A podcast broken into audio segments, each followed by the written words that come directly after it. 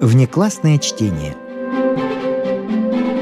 Не включенное в курс литературы. Ох уж мне эти сказочники. Нет, чтоб написать что-нибудь полезное, приятное, усладительное. А то всю подноготную из земли вырывают. Вот уж запретил бы им писать. Но на что это похоже? Читаешь и невольно задумываешься. А там всякая дребедень пойдет в голову. Право бы запретить им писать. Так-таки просто вовсе бы запретить. Владимир Федорович Адоевский. Ну что тут скажешь? Прав был князь Адоевский. Уж относительно Федора Достоевского точно возразить нечего. Его, тогда еще молодого писателя, внимание приковывала слабость души маленького человека, лишенного способности вольнодумничать. Да, таковы были герои романа «Бедные люди», о котором сам автор говорил. Этот мой роман, от которого я никак не мог отказаться, задал мне такой работы, что если бы знал – так не начинал бы его совсем. Ну а мы для сегодняшнего чтения выбрали из этого романа вот такой фрагмент.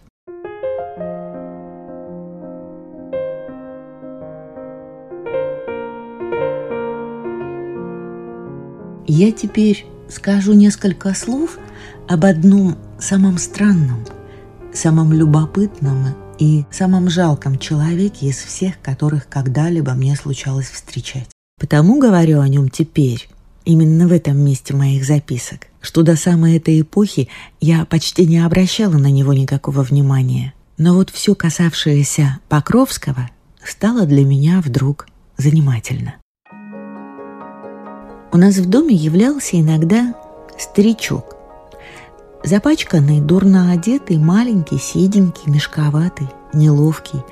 Одним словом, странный да нельзя – с первого взгляда на него можно было подумать, что он как будто чего-то стыдится, как будто ему себя самого совестно. Оттого он все как-то ежился, как-то кривлялся, такие ухватки, ужимки у него были, что можно было, почти не ошибаясь, заключить, что он не в своем уме. Придет, бывало, к нам, да и стоит в синях у стеклянных дверей в дом войти не смеет. Кто из нас мимо пройдет, я или Саша, или из слуг, кого он знал подобрее к нему, то он сейчас машет, манит к себе, делает разные знаки, и разве только иногда киваешь ему головой и условный знак, что в доме никого постороннего нет и что ему можно войти, когда ему угодно – только тогда старик тихонько отворял дверь, радостно улыбался, потирал руки от удовольствия и на цыпочках прямо отправлялся в комнату Покровского. Это был его отец.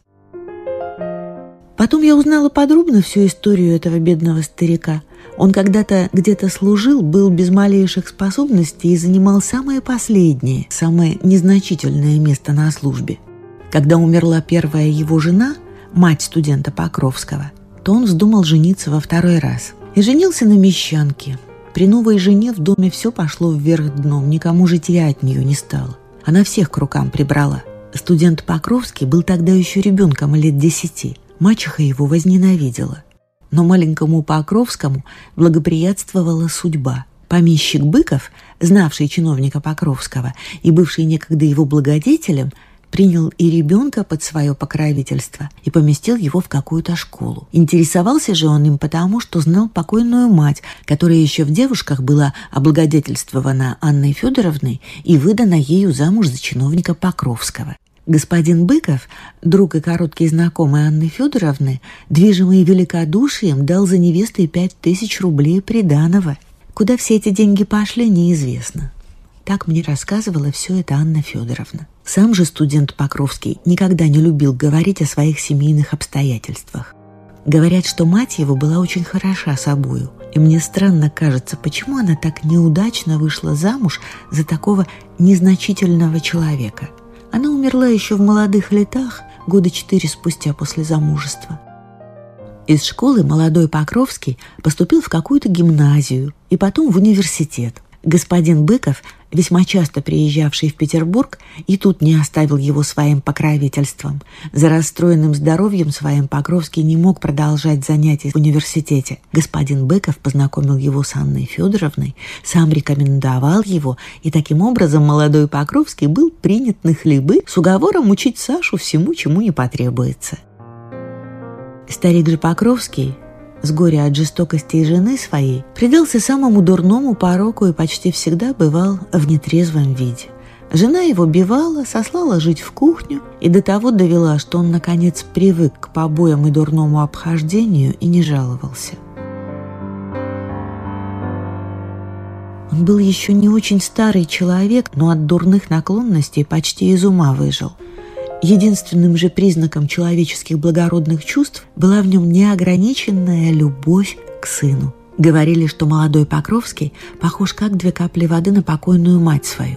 Не воспоминания ли о прежней доброй жене породили в сердце погибшего старика такую беспредельную любовь к нему – Старик и говорить больше ни о чем не мог, как о сыне, и постоянно два раза в неделю навещал его. Чаще же приходить он не смел, потому что молодой Покровский терпеть не мог отцовских посещений. Из всех его недостатков бесспорно первым и важнейшим было неуважение к отцу. Впрочем, и старик был подчас пренесноснейшим существом на свете. Во-первых, он был ужасно любопытен. Во-вторых, разговорами и расспросами, самыми пустыми и бестолковыми, он поминутно мешал сыну заниматься. И, наконец, являлся иногда в нетрезвом виде. Сын понемногу отучал старика от пороков, от любопытства и от поминутного болтания, и, наконец, довел до того, что тот слушал его во всем, как оракула, и рта не смел разинуть без его позволения. Бедный старик не мог надевиться и нарадоваться на своего Петеньку, так он называл сына. Когда он приходил к нему в гости, то почти всегда имел какой-то озабоченный робкий вид, вероятно, от неизвестности, как-то его примет сын.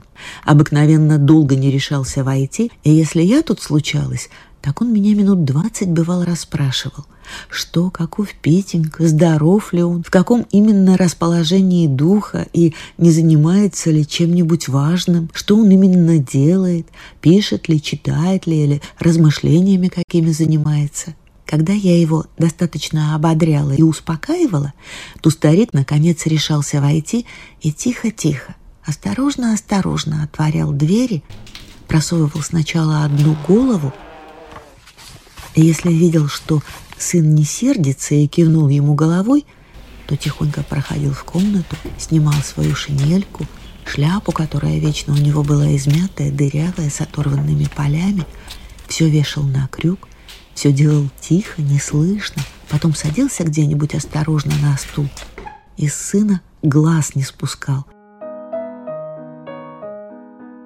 Все движения его ловил, желая угадать расположение духа своего Петеньки.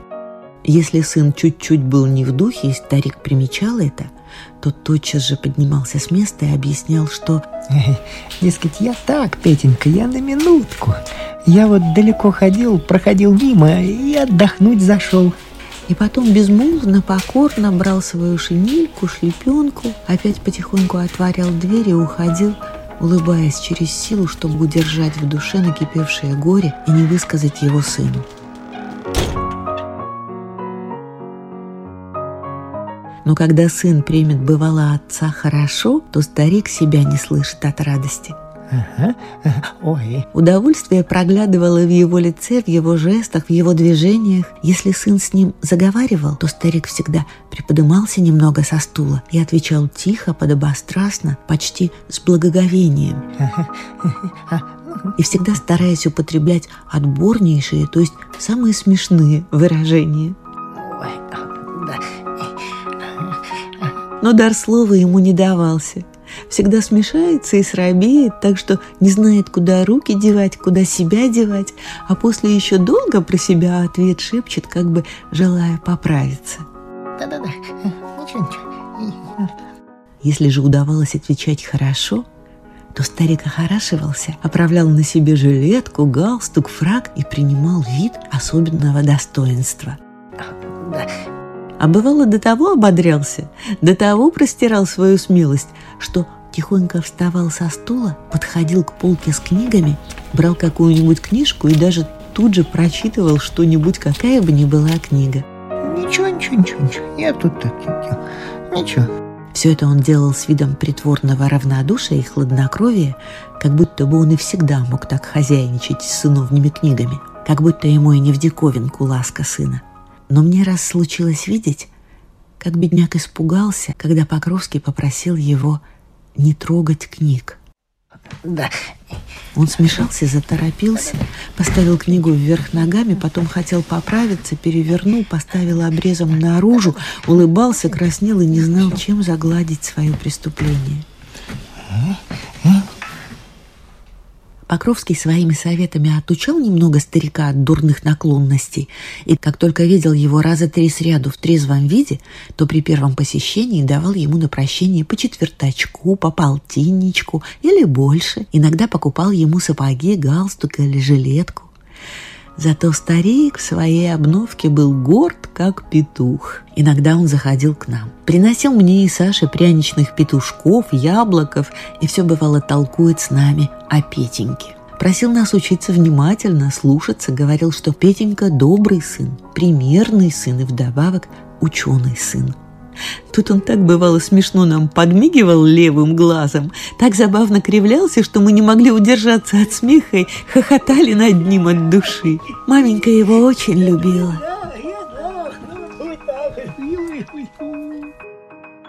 Скоро я перестала учиться у Покровского. Меня он по-прежнему считал ребенком, резвой девочкой на одном ряду с Сашей. Мне это было очень больно, потому что я всеми силами старалась загладить мое прежнее поведение. Но меня не замечали. Это раздражало меня более и более. Я никогда почти не говорила с Покровским вне классов, да и не могла говорить. Я краснела, мешалась и потом где-нибудь в уголку плакала от досады. Я не знаю, чем бы все это кончилось, если бы сближению нашему не помогло одно странное обстоятельство. Однажды вечером, когда матушка сидела у Анны Федоровны, я тихонько вошла в комнату Покровского. Я знала, что его не было дома, и, право, не знаю, от чего мне вздумалось войти к нему. До сих пор я никогда и не заглядывала к нему, хотя мы прожили рядом уже слишком год. В этот раз сердце у меня билось так сильно, так сильно, что, казалось, из груди хотела выпрыгнуть. Я осмотрелась кругом с каким-то особенным любопытством. Комната Покровского была весьма бедно убрана. Порядка было мало. На стенах прибито было пять длинных полок с книгами. На столе и на стульях лежали бумаги. Книги да бумаги. Меня посетила странная мысль, и вместе с тем какое-то неприятное чувство досады владело мною. Мне казалось, что моей дружбы, моего любящего сердца было мало ему. Он был учен, а я была глупа и ничего не знала, ничего не читала, ни одной книги. Тут я завистливо поглядела на длинные полки, которые ломились под книгами. Мною овладела досада, тоска, какое-то бешенство. Мне захотелось, и я тут же решилась прочесть его книги все до одной и как можно скорее. Не знаю, может быть, я думала, что, научившись всему, что он знал, буду достойнее его дружбы.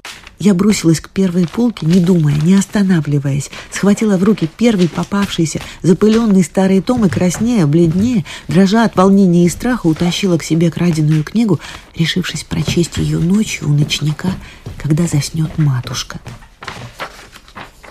Но как же мне стало досадно, когда я, придя в нашу комнату, торопливо развернула книгу и увидела какое-то старое, полусгнившее, все изъеденное червями латинское сочинение. Я воротилась, не теряя времени. Только что я хотела поставить книгу на полку, послышался шум в коридоре и чьи-то близкие шаги.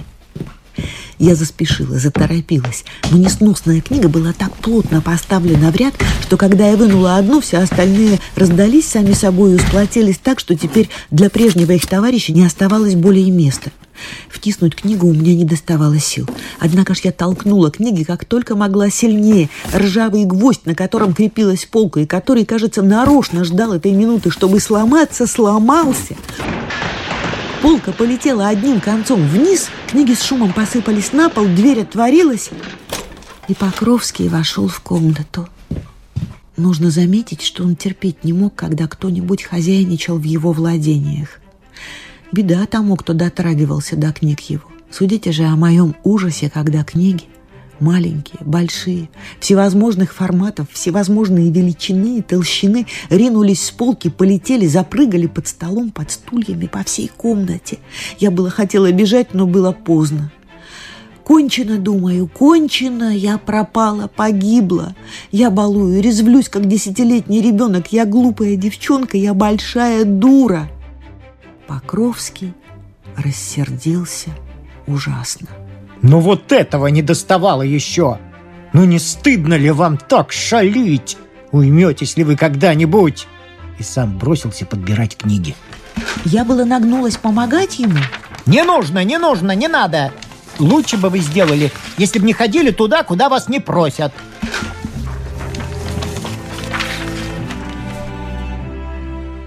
Но, впрочем, немного смягченный моим покорным движением, он продолжал уже тише, в наставническом тоне, пользуясь недавним правом учителя. Ну, когда вы остепенитесь, когда вы одумаетесь? Ведь вы на себя посмотрите, ведь вы же не ребенок, не маленькая девочка, ведь вам уже 15 лет. И тут, вероятно, желая поверить, справедливо ли то, что я уже не маленькая, он взглянул на меня и покраснел до ушей. Я не понимала. Я стояла перед ним и смотрела на него во все глаза в изумлении. Он привстал, подошел с смущенным видом ко мне, смешался ужасно, что-то заговорил, кажется, в чем-то, извинялся, может быть, в том, что только теперь заметил, что я такая большая девушка. Наконец, я поняла. Я не помню, что со мной тогда сталось. Я смешалась, потерялась, покраснела еще больше Покровского, закрыла лицо руками и выбежала из комнаты. Я не знала, что мне осталось делать, куда было деваться от стыда. Целых три дня я на него взглянуть не могла. Я краснела до слез. Мысли самые странные, мысли смешные вертелись в голове моей.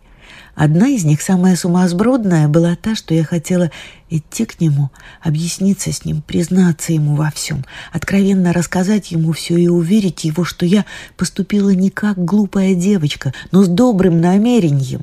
Я была и совсем решилась идти, но, слава богу, смелости не достала. Воображаю, что бы я наделала. Мне теперь обо всем этом вспоминать совестно. Несколько дней спустя матушка вдруг сделалась опасно больна. Она уж два дня не вставала с постели, и на третью ночь была в жару и в бреду. Я уже не спала одну ночь, ухаживая за матушкой, сидела у ее кровати, подносила ей питье и давала в определенные часы лекарства.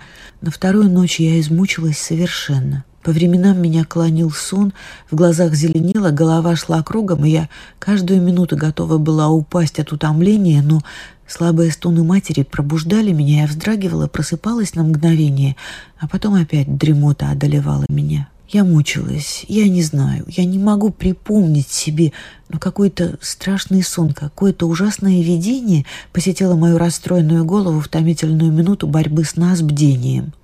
Я проснулась в ужасе. В комнате было темно. Ночник погасал, полосы света то вдруг обливали всю комнату, то чуть-чуть мелькали по стене, то исчезали совсем. Мне стало от чего-то страшно, какой-то ужас напал на меня. Воображение мое взволновано было ужасным сном, тоска сдавила мое сердце. Я вскочила со стула и невольно вскрикнула от какого-то мучительно страшного тягостного чувства. В это время отворилась дверь, и Покровский вошел к нам в комнату. Я помню только, что я очнулась на его руках. Он бережно посадил меня в кресло, подал мне стакан воды и засыпал вопросами. Не помню, что я ему отвечала. Вы больны. Вы сами очень больны. У вас жар. Вы себя губите. Вы своего здоровья не щадите. Успокойтесь, лягте и засните. Я вас разбужу через два часа. Успокойтесь немного. Ложитесь же, ложитесь. Усталость отняла у меня последние силы, глаза мои закрывались от слабости. Я прилегла в кресло, решившись заснуть только на полчаса, и проспала до утра. На другой день, когда я, отдохнув немного днем, приготовилась опять сидеть в креслах у постели матушки, твердо решившись в этот раз не засыпать, Покровский часов в одиннадцать постучался в нашу комнату. Я отворила. Вам скучно сидеть одной? Вот вам книга. Возьмите. Все не так скучно будет. Я взяла. Я не помню, какая это была книга. Вряд ли я тогда в нее заглянула, хоть всю ночь не спала. Странное внутреннее волнение не давало мне спать. Я не могла оставаться на одном месте. Несколько раз вставала с кресел, начинала ходить по комнате. Какое-то внутреннее довольство разливалось по всему существу моему. Я так была рада вниманию Покровского. Я гордилась беспокойством и заботами его обо мне. Я продумала и промечтала всю ночь. Покровский не заходил более, я и знала, что он не придет, и загадывала о будущем вечере.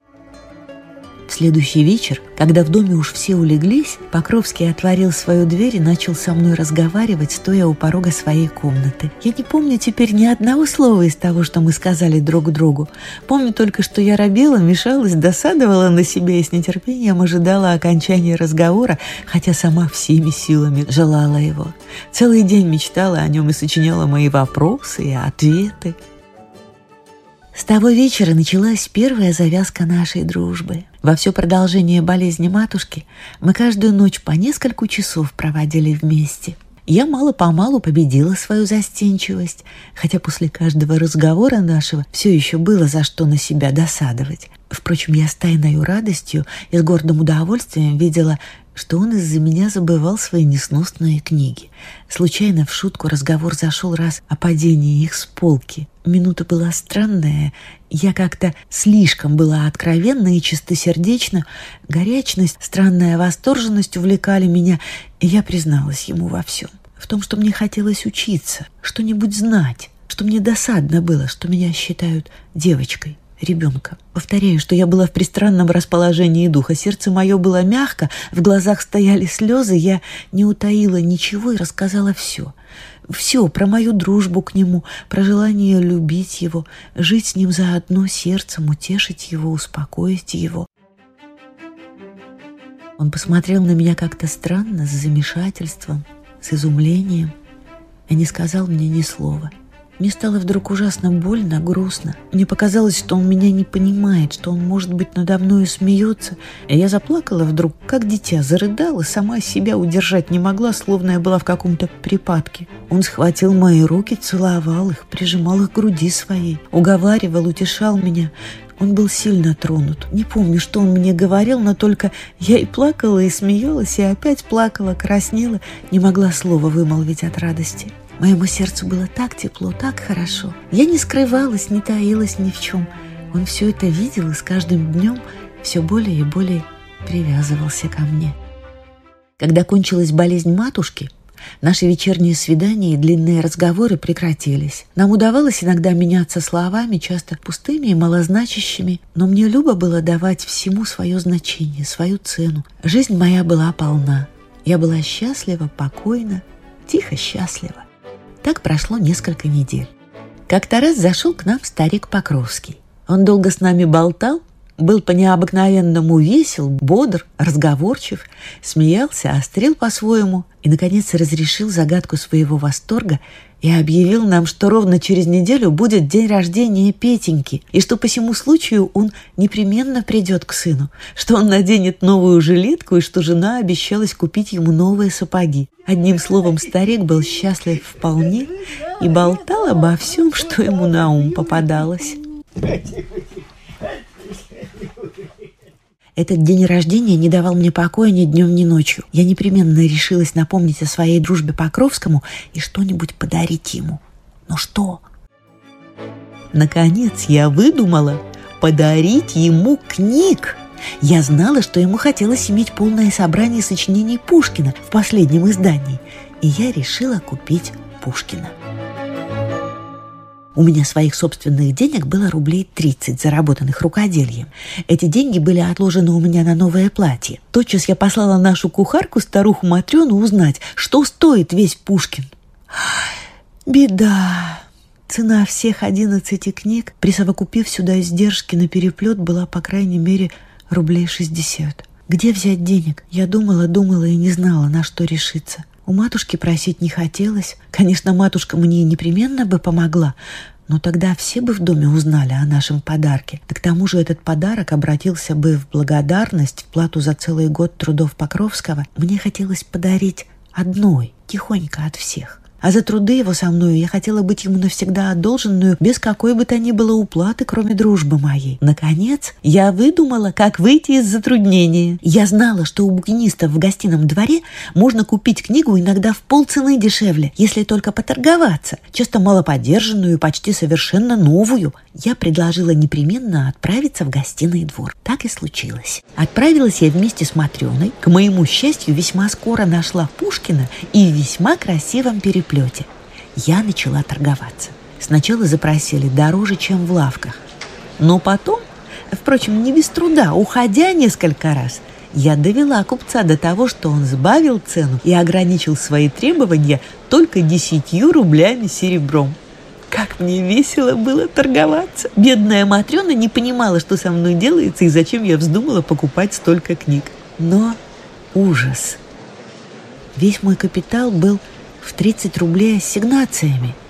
А купец никак не соглашался уступить дешевле. Я начала упрашивать, просила, просила его. Наконец упросила. Он уступил, но только два с полтиною, и побожился, что и эту уступку он только ради меня делает, что я такая барышня хорошая, а что для другого, кого он бы и ни за что не уступил. Двух с половиной рублей не доставало. Я готова была заплакать от досады. Но самое неожиданное обстоятельство помогло мне в моем горе. Недалеко от меня у другого стола с книгами я увидала старика Покровского – Вокруг него толпились четверо или пятеро букинистов. Они его сбили с последнего толку, затормошили совсем. Всякий из них предлагал ему свой товар, и чего-чего не предлагали они ему, чего-чего не хотел он купить. Бедный старик стоял посреди них, как будто забитый какой-нибудь, и не знал, за что взяться из того, что ему предлагали. Я подошла к нему и спросила, что он здесь делает. А, да, да вот книжки покупаю, Варвара Алексеевна. Петеньки покупаю книжки. Вот его день рождения скоро будет, а он любит книжки. Так вот, я и покупаю их для него. Ага. Старик и всегда смешно изъяснялся, а теперь вдобавок был в ужаснейшем замешательстве. К чему не прицениться, все рубль серебром, два рубля, три рубля серебром. Уж он к большим книгам и не приценивался, а так только завистливо на них посматривал, перебирал пальцами листочки, вертел в руках и опять их ставил на место. Нет-нет, это дорого. А вот разве отсюда что-нибудь? И тут он начинал перебирать тоненькие тетрадки, песенники, альманахи. Это все было очень дешево. «Да зачем вы все это покупаете?» – спросила я его. «Это все ужасные пустяки». «А, нет, нет. Вы посмотрите только, какие здесь есть хорошие книжки. Очень хорошие есть книжки».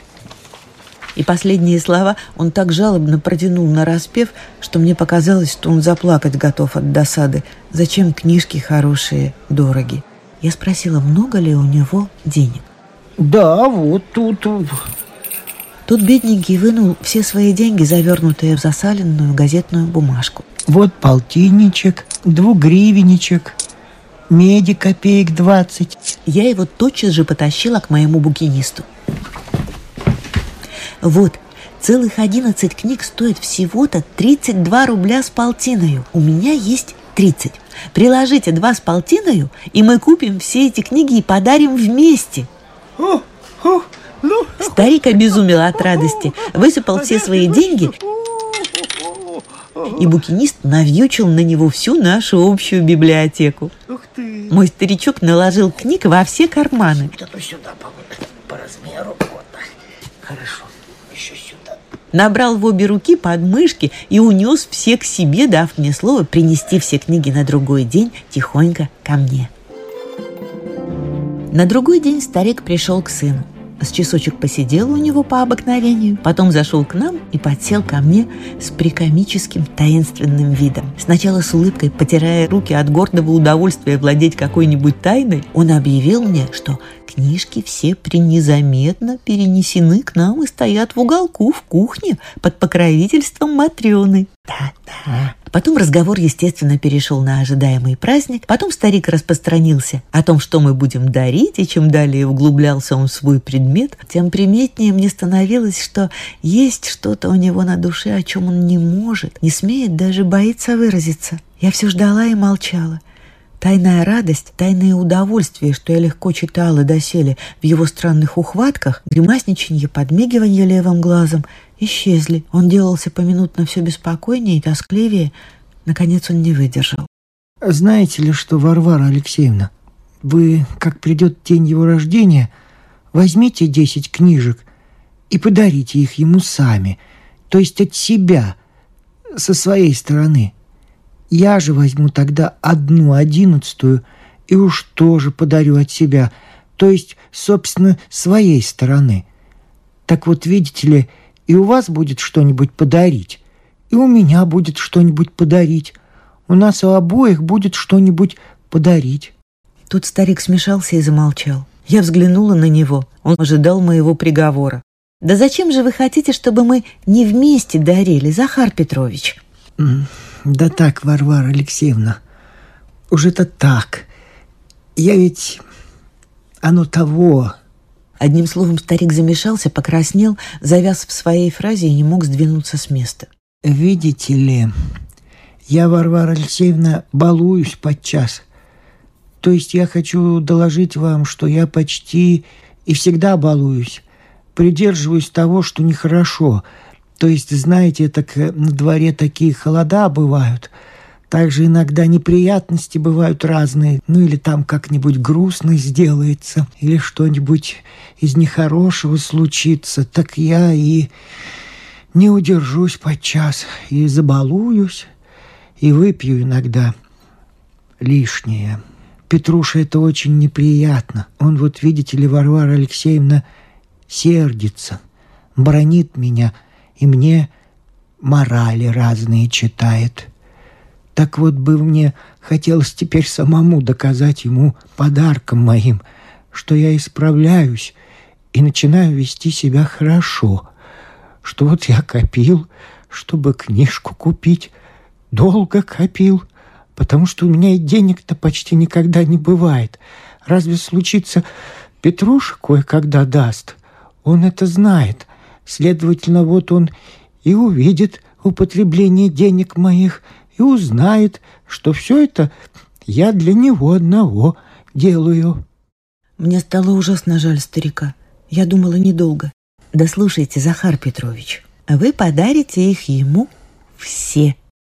Как все? То есть книжки все? Ну да, книжки все. Книжки все? И от себя? От себя. От одного себя? То есть от своего имени? Ну да, от своего имени. Ну да. Я, кажется, очень ясно толковала, но старик очень долго не мог понять меня. Да, это будет очень хорошо. Это было бы весьма хорошо. Только вы-то... Ой, вы-то как же, Варвара Алексеевна? Ну, да я ничего не подарю. Как? Вы ничего Петеньке не подарите? Так вы ему ничего дарить не хотите? Старик испугался в эту минуту. Он, кажется, готов был отказаться от своего предложения за тем, чтобы и я могла чем-нибудь подарить его сына. Добряк был этот старик. Я уверила его, что я бы рада была подарить что-нибудь, да только у него не хочу отнимать удовольствие. Если ваш сын будет доволен, прибавила я, и вы будете рады, то и я буду рада, потому что в тайне-то, в сердце-то моем буду чувствовать, как будто и на самом деле я подарила. А, ну да, ну да, да, да. Этим старик совершенно успокоился – он пробыл у нас еще два часа, но все это время на месте не мог усидеть. Вставал, возился, шумел, шалил с Сашей.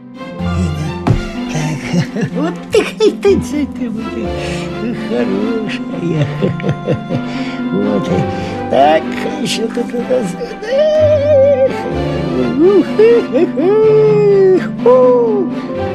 Целовал меня украдкой, щипал за руку и делал тихонько гримасы. Одним словом, от восторга так расходился, как, может быть, никогда еще и не бывало с ним. В торжественный день он явился ровно в одиннадцать часов прямо от обедни, во фраке прилично заштопанном и действительно в новом жилете и в новых сапогах. В обеих руках у него было по связке книг. Старик начал, кажется, с того, что Пушкин был весьма хороший стихотворец. Потом, сбиваясь и мешаясь, перешел вдруг на то, что нужно вести себя хорошо, и что если человек не ведет себя хорошо, то значит он балуется, что дурные наклонности губят и уничтожают человека, и исчислил даже несколько пагубных примеров невоздержания и заключил тем, что он с некоторого времени совершенно исправился, и что теперь ведет себя примерно хорошо, что он и прежде чувствовал справедливость сыновних наставлений, что он все это давно чувствовал и что все на сердце слагал, но теперь и на деле стал удерживаться, в доказательство чего дарит книги на скопленные им в продолжении долгого времени деньги. Я не могла удержаться от слез и смеха, слушая бедного старика. Вот умел же налгать, когда нужда пришла. Книги были перенесены в комнату Покровского и поставлены на полку. Покровский тотчас же угадал истину. Старика пригласили обедать, и все мы в этот день были так веселы.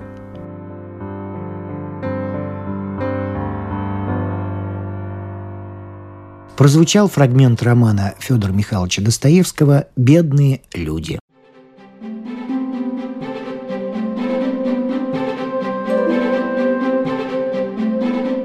Внеклассное чтение.